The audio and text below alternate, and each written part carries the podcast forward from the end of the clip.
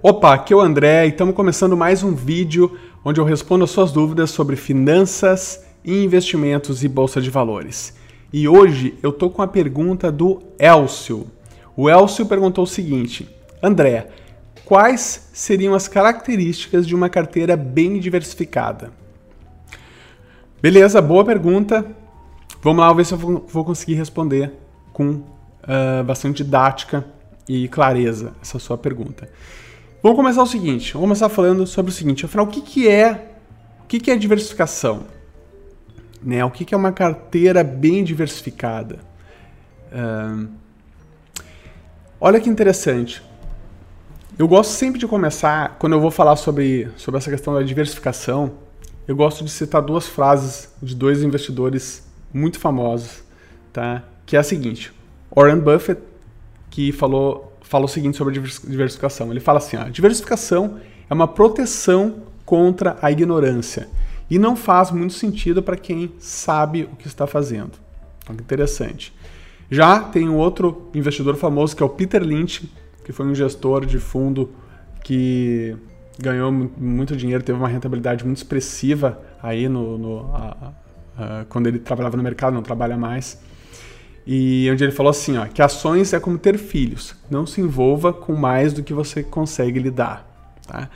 Então, a partir dessas duas frases, você já deve imaginar mais ou menos o que, que eu penso sobre diversificação, tá? Na verdade, eu acredito que o investidor individual que vai montar sua carteira sozinho, ele, ele não deve diversificar demais, tá? Primeiro, ele não deve diversificar demais, porque ele não vai conseguir acompanhar uh, todas as ações que ele colocar na carteira. Digamos que ele pegou, uma, pegou o dinheiro dele e investiu em 30 empresas ou 40 empresas. Ele não vai ter tempo de conseguir acompanhar de perto todas essas empresas, essas 40 empresas. Porque afinal de contas, ele tem a sua atividade, ele, ele, é um, ele trabalha, ele é um médico, ele é um advogado, ele é um empregado de uma empresa, ele é um funcionário público, ele não vai ter tempo de ficar acompanhando todas as empresas. Então, o investidor individual, ele não deve diversificar demais, tá? Até porque diversificar demais também, você vai acabar ficando, o resultado que você vai ter vai ser a, a média do mercado, tá? Então, você não vai acabar tendo a chance de ganhar realmente dinheiro para valer. Claro que o risco é maior se não se diversificar menos, mas também o potencial de retorno é muito maior, né? Então, a minha recomendação é sempre não exagerar na diversificação, tá? Mas como é que a gente faz então para diversificar não exagerando, tá? Uma forma de fazer isso é muito simples, é você simplesmente de fazer uma diversificação por setor, tá?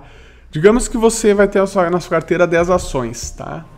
Não faz sentido você dessas 10 ações você, você ter três ações de banco, por exemplo tá? Ou três ações do setor de varejo, tá? O que faz sentido é você pegar e tentar identificar 10 setores da economia e escolher as melhores empresas de cada setor, tá bom? E não, e, e não realmente concentrar num setor só, tá? Não faz muito sentido fazer isso. Então essa é uma forma de diversificar, tá? De você ter uma carteira mais diversificada, diversificando uh, a situação da, da, da, economia, uma representação da economia, só que colocando as melhores empresas de cada setor, beleza? E tem uma outra questão sobre diversificação que é interessante, inclusive tem um exemplo muito bom no livro, uh, o nome do livro é Investimentos, uh, Os Segredos de George Soros e Warren Buffett, tá? Onde eles falam assim, aqui é um exemplo muito legal. Na verdade, é, eu vou dar o meu exemplo aqui. Vamos imaginar o seguinte: para vocês entenderem como a diversificação na vida não faz muito sentido e nos investimentos também não, tá? Vamos imaginar que hoje, que hoje não, hoje nós temos o, o Messi como um dos melhores jogadores de futebol do mundo, até o argentino Leonel Messi. Vamos imaginar que, que o Messi, quando tivesse, quando fosse, quando jovem, tivesse resolvido seguir o conselho de alguém que falou para ele assim: "Olha, eu acho que você deve diversificar na sua carreira, tá?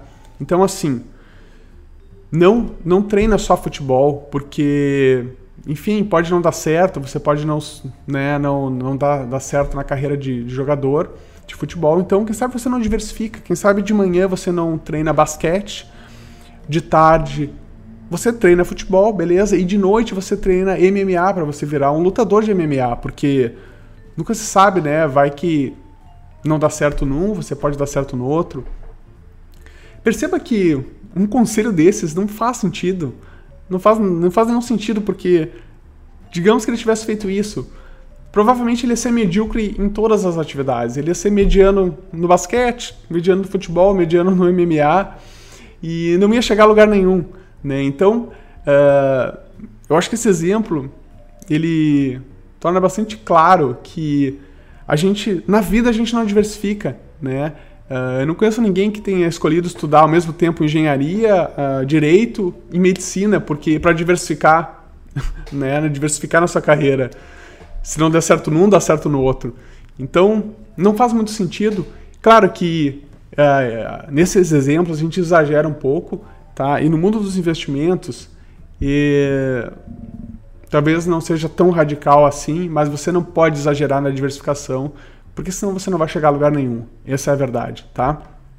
Isso estou falando de ações, tá? Não tô, tô, falando de alocação em ações, não macroalocação de carteira. Que aí entra outros tipos de ativo, como é, falando rapidamente aqui de uma macroalocação, seria você ter uma parte em renda fixa, outra em renda variável, em proporções aí variando entre 70% e 30% e tal. Tá? Seria uma macroalocação, beleza? Então isso aí, Elcio, acho que eu consegui responder a sua dúvida.